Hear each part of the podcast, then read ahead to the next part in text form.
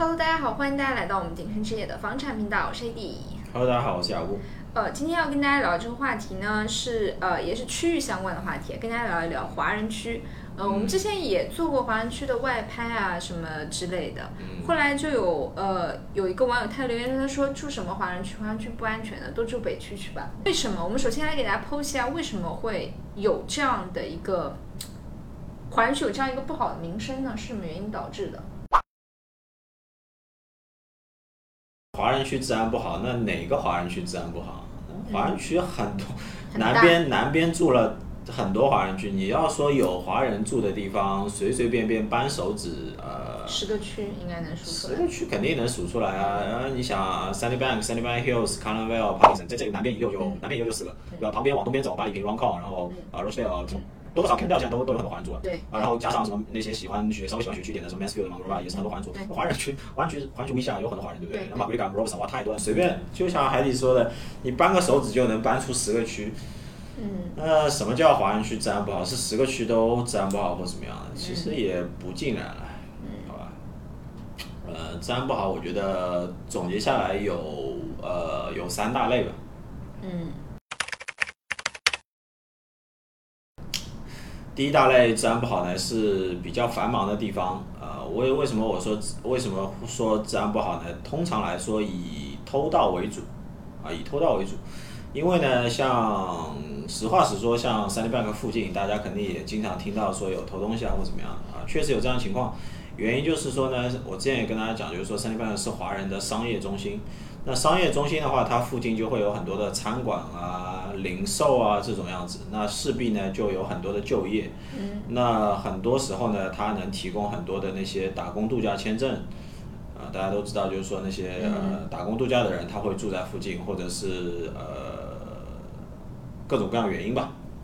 你这样说对打工度假人太不公平了。对对对，所以说我只是说它只是一类人群，还有各种各样原因嘛。啊、主要是流动人口。流动人口，因为出门比较方便，嗯容易找到工作啊，然后临时性的那些工作比较多，那会导致说这些人呢会喜欢住在那那些区附近，嗯那些区就会产生说，哎，那个群租房比较多，嗯你知道吧？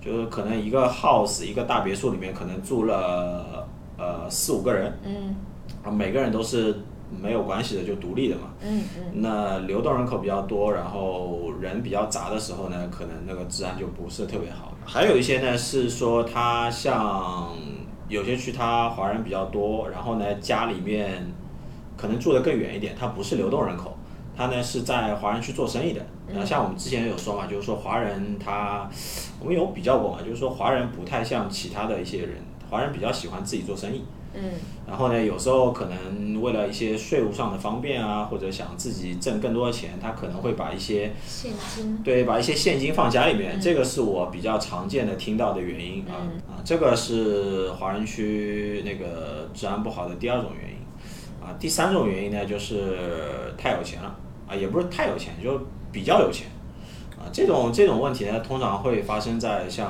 呃巴里平啊、像 Rochdale 啊这种比较常见。啊，那但是呢，这种有钱呢，并不是说平白无故的家里面被入室抢劫这种不是。我听到的是那因为太有钱了，就生活习惯就非常随便。嗯很多人就你去看 d a l 开好车的真的非常多，奔驰、宝马就一大堆。然后这些人呢，我听到过很多，就是特别有钱，也不是很在乎，生活习惯比较随便。现在已经好很多了，大家很有意思，就进来之后呢，我探头先装好，嗯然后呢，睡觉之前门窗关好，自己车库检查一下，不要什么车钥匙一停，我我车门都不锁，直接钥匙扔车里面，那你这车很容易就被别人开走了，对不对？那这些坏习惯，如果你都可以屏蔽掉的话呢，说实话，家里面出事故的概率还是比较低的。如果很多情况，很多情况是这样这样发生的，啊，那大家有时候说，哎，好像住北区安全一点，是因为北区华人少。你华人少，你能听到的那些新闻都是在华人的圈朋友圈里面，在华人的那些社交媒体上面你看到那些新闻。你在北边或者东边，他当然也有小偷，只是说你被别人被偷盗，根本可能就传不到你的耳朵里面去。对，是。其实这样，那华人圈你谁家谁家被偷了，你那阿姨妈妈互相之间一传，你马上就知道了。嗯。所以说也会有这样的一些因素导致，导致说你听到的华人区的案件会比白人区的案件要多一点。嗯。然后另外确实相对来说，华人区在有些地段，就比如说，嗯，华人区中心 Sunny Bank 那个公交站那附近。那边偷盗就比较强，就比较多一点。真的说你住在很安静的街道居民区里面，那这个它的概率可能就是城市一个平均水平。只不过那几个特定的热点区域把它给整体的那个水平给拉高了，所以给人造成这种影响。那大家其实如果真的说很想打破砂锅问到底的话，这边昆士兰警方也是会公开这种每个区域。它有多少犯罪的数量，然后呃是什么类型的？你打开那个地图，你看就是哦，原来其实可能只是在这个火车站的旁边，在这个商店的周边，它的概率是比较高的。那正常居民区里面，其实它是很正常的一个概率。对，总总的来说，呃，越贵的区相对来说就越好一点。嗯。啊，便宜的区真的很便宜的话呢，也很难去控制。嗯。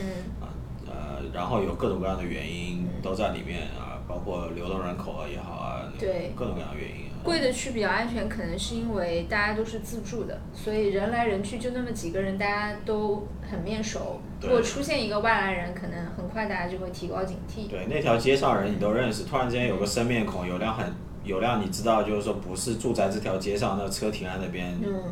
就邻居之间那个消息一发，马上就马上就大家都会到，大家都会知道。我觉得好像是这样。我有一次开车去 Rochester 朋友家那个拿那个东西，我停在街边的时候就会发现，就是开过的车会看我一下，嗯，然后包括有些可能家庭主妇她在家里面，然后那个厨房是可以看出来的嘛，她也会看你一下，嗯嗯，我还挺紧张的。你小姑娘应该不会，但是。我碰到很多在 Rochelle 做推销的，就是上门推销的，你知道吧？都会被当成贼，就在那个群里面被被公开的曝光。我见过，我见过很多，真的就因为很多家庭主妇在 Rochelle 住的也蛮多的。你看到说，哎，有有个人在敲别人家的门，他是不是小偷啊，或者怎么样？后来后来后来我自己看了一下那照片，应该是推销的，就就推销那种那种菜啊，或怎么样，就那种半成品那种。嗯，OK，呃，那我们这期视频就到这里吧。希望能够呃帮大家能够嗯树立起对这个问题它的一个全面的认识啊。